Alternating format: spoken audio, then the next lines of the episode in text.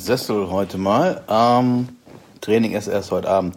Aber ich habe wieder eine interessante Frage bekommen. Darf ich unter meinem Grundumsatz essen? Das ist ja in vielen Abnehmengruppen steht da, man darf das nicht, weil dann würde man alles zerstören und man kommt in den sogenannten Hungerstoffwechsel und der Stoffwechsel schläft ein und so weiter. Ja, die Frage ist, was es bedeutet überhaupt, Stoffwechsel schläft ein. Ich habe, hm, ich muss zugeben, ich habe dieses Wort auch öfter mal benutzt, dass der Stoffwechsel einschläft. Ich würde eher sagen, der Stoffwechsel passt sich an. Wahrscheinlich ist das das bessere Wort dafür. Also, wenn man abnimmt, hat man weniger äh, Gewicht zu schleppen. Und wenn man weniger Gewicht zu schleppen hat, geht der Grundumsatz runter. Das heißt, er passt sich an.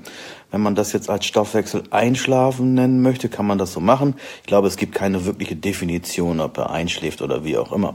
Aber jetzt zu der Frage, darf ich unter meinem Grundumsatz essen? Natürlich darfst du unter deinem Grundumsatz essen. Warum nicht? Da geht nichts kaputt. Ja, das die Frage ist immer nur, kannst du das aushalten und äh, wie lange machst du das? Und ähm, was passiert an Nebenwirkungen? Bei Frauen ist es vielleicht etwas schwieriger oder etwas gefährlicher wegen den Hormonen, dass sie dann dazu kommen, dass die ähm, Menstruation ausfällt und so weiter. Aber das dauert schon relativ lange Zeit. Und die Frage ist ja auch immer, wie ist die Ausgangssituation? Ist die Ausgangssituation, ich mache sechsmal die Woche Sport, äh, Krafttraining, Ausdauertraining und, äh, und so weiter, vielleicht noch andere Aktivitäten, dann ähm, wäre es natürlich blöd, unter seinen Grundumsatz zu essen. Das würde einem so viel Cortisol bescheren und so große, ich sag mal, Nebenwirkungen, Lethargie und so weiter, dass man dieses Programm nicht lange durchhalten kann. Wir wissen aber auch aus dem Buch Die Fettlogik, dass die Nadja das auch so gemacht hat, dass sie bei 130 Kilo auch eine sehr, sehr lange Zeit nur 500 Kalorien am Tag gegessen hat, weil sie halt äh, eine Knieoperation hatte, beziehungsweise eine Verletzung hatte und sich gar nicht bewegen konnte und jetzt auch überlebt. Und das heißt also, unterm Grundumsatz essen kommt immer drauf an, an, wie ist die, wie ist die Ausgangslage. Wenn jemand ein Coach Potato ist und nichts macht, dann kann er das gerne machen. Im Zweifel wird der auch mehr Körperfett haben als jemand, der Sport macht und auch eine gute Insulinsensitivität hat. Man kann grundsätzlich sagen, es gibt so eine Zahl, dass man sagt, pro Kilogramm Körperfett, das du hast, kannst du dein, kannst du also pro Kilogramm Körperfett mal 69 und diese Zahl ist dein maximales Defizit, ohne dass es zu großen Muskelmasse, äh, Muskelmasseverlust kommt.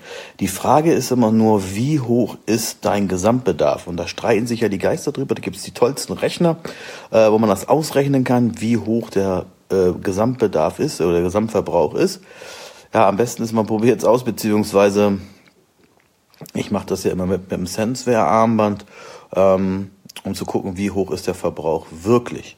So, also, um es abzukürzen, ja, du darfst unter deinem Grundumsatz essen. Die Frage ist, wie lang. Und wenn ich das jetzt ähm, für die Praxis sagen würde, würde ich sagen, drei Tage unter dem Grundumsatz, warum nicht?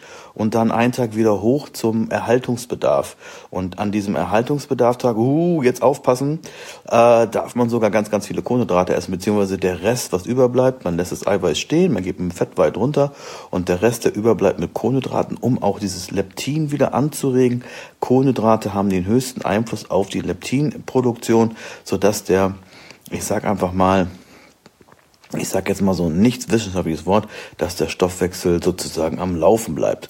Denn das Schlimmste ist ja, was passieren kann während einer Diät, die Lethargie, die eintritt, die einfach da ist, wenn man weniger isst, dass man keinen Bock mehr hat, sich zu bewegen, dass man mehr auf dem Sofa liegt als sonst, dass man die Treppe, äh, dass man den Fahrstuhl nimmt und so weiter. Und deswegen, um das zu verhindern, ab und zu mal wieder ein Erhaltungskalorientag zu machen. Ähm, Haltungskalorien kann man grundsätzlich sagen, wer normal zur Arbeit geht, nicht bettlägerig ist äh, und einen normalen Job hat, ähm, Körpergewicht mal 30.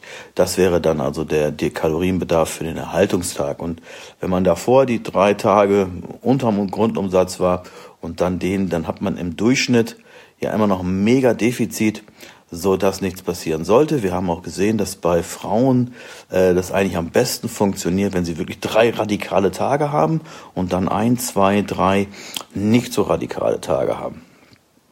Also das hat sich so bewährt. Das, das Schlimmste, was man machen kann, ist einfach zu brutal daran zu gehen und einfach immer volles Programm unterm Grundumsatz zu essen. Das wird sich irgendwann rächen in hormonellen Problemen und in äh, Lethargie. So, also, dass man sich nicht mehr bewegt und so weiter. So, ich gehe jetzt rüber. Mein Sohn hat heute einen Lauf. Der ist äh, ja, erste Klasse. Die machen da so einen Schul, ja, Wettkampf ist das nicht, so ein Schullauf einfach, ne?